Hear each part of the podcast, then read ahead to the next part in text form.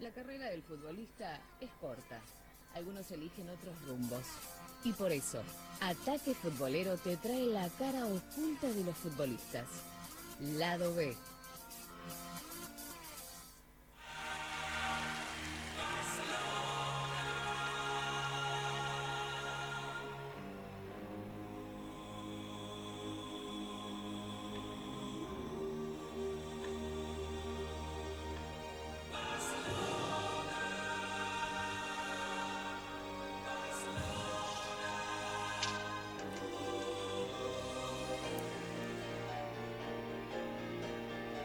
escuchando la histórica canción de Freddie Mercury eh, en lo que era la antesala de Barcelona en 1992. Esta canción fue cantada antes ¿no? de, la muerte de, de, Freddie en 1998.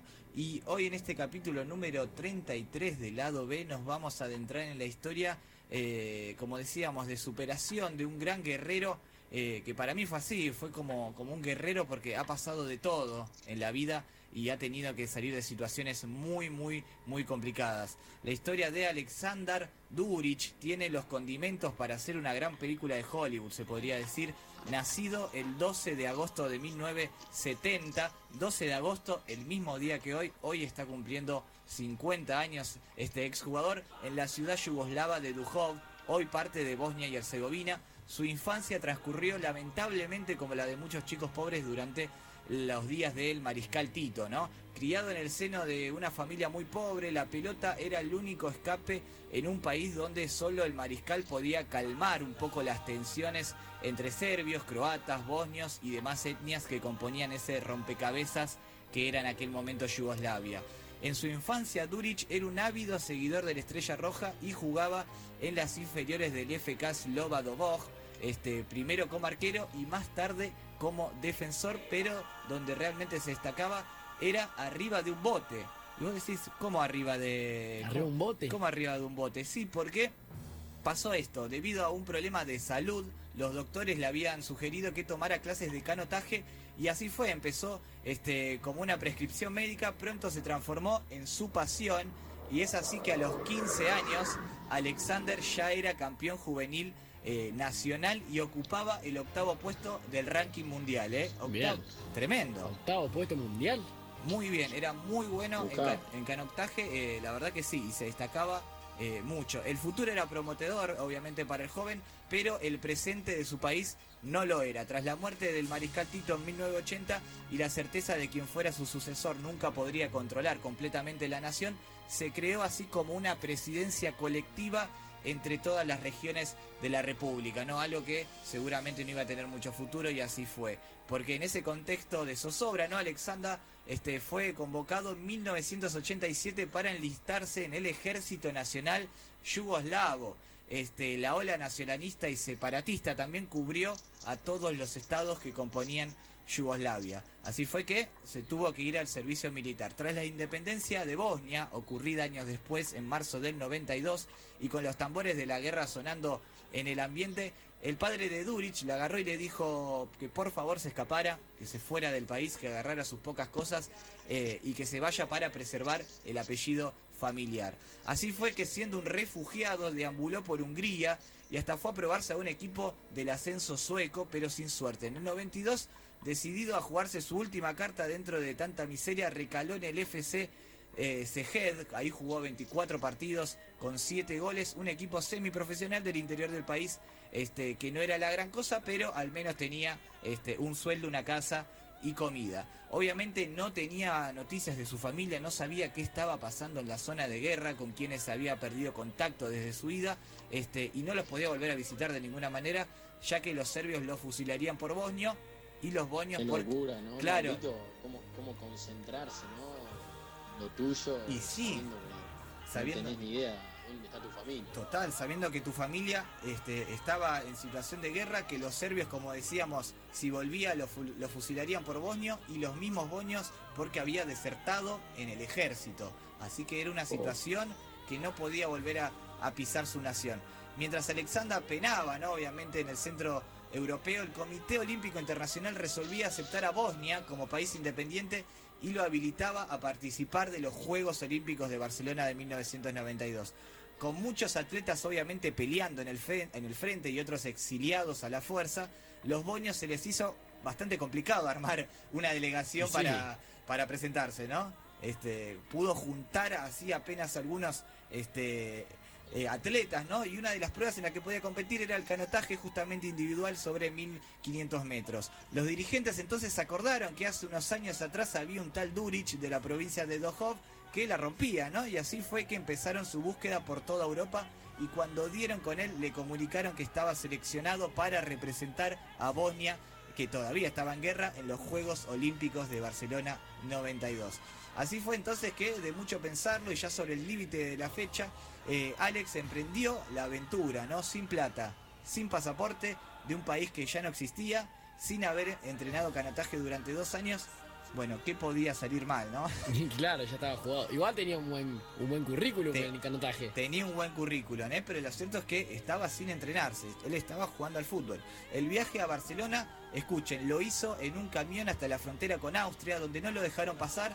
Después de muchas idas y vueltas, este, la, lo único que tenía era una autorización del COI, del Comité Internacional, que destrabó la situación. Era la única carta que tenía para pasar este, por las fronteras. Desde ahí hizo dedo hasta Eslovenia y luego dos días de viaje pudo tomarse el vuelo que lo depositaría finalmente en la capital eh, catalana, ¿no? A todo esto... Y algunos, se quejan cuando viajan en micro, Mauro. Sí, mirá, mirá la, el trajín que tuvo, que tuvo Alexander, ¿no? Que, que como deportista olímpico tenía que ir a dedo, sí, a dedo tuvo que ir hasta Barcelona. Todo esto, los otros nueve atletas, porque eran diez nomás de Boña, este, que, que, integraban la delegación, ya estaban en la ciudad y listos para la ceremonia inaugural que sería 48 horas después. Así que él llegaba justito sobre el pucho a lo que era la inauguración de, de los Juegos Olímpicos. El resultado obviamente fue el previsible, ¿no? Este, según sus propias palabras, igualmente fue una experiencia maravillosa para ver porque con un equipo prestado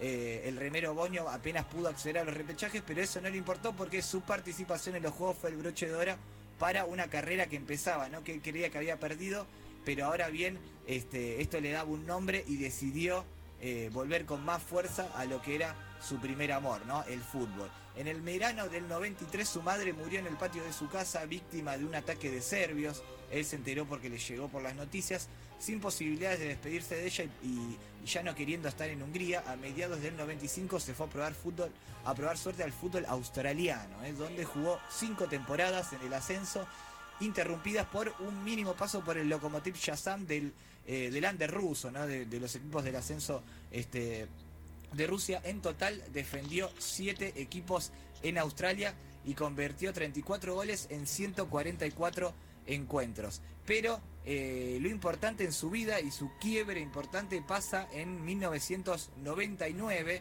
y es su llegada eh, a, un país este, de extraña tradición futbolera, ¿no? Dice, recibí una llamada de mi agente y me dijo que había una oferta de un club en Singapur. Y mi primera reacción fue, ¿estás seguro que se juega el fútbol en Singapur? Este, pero igual me sentía, me sentía listo, ¿no? Para un nuevo desafío, contaba Alex.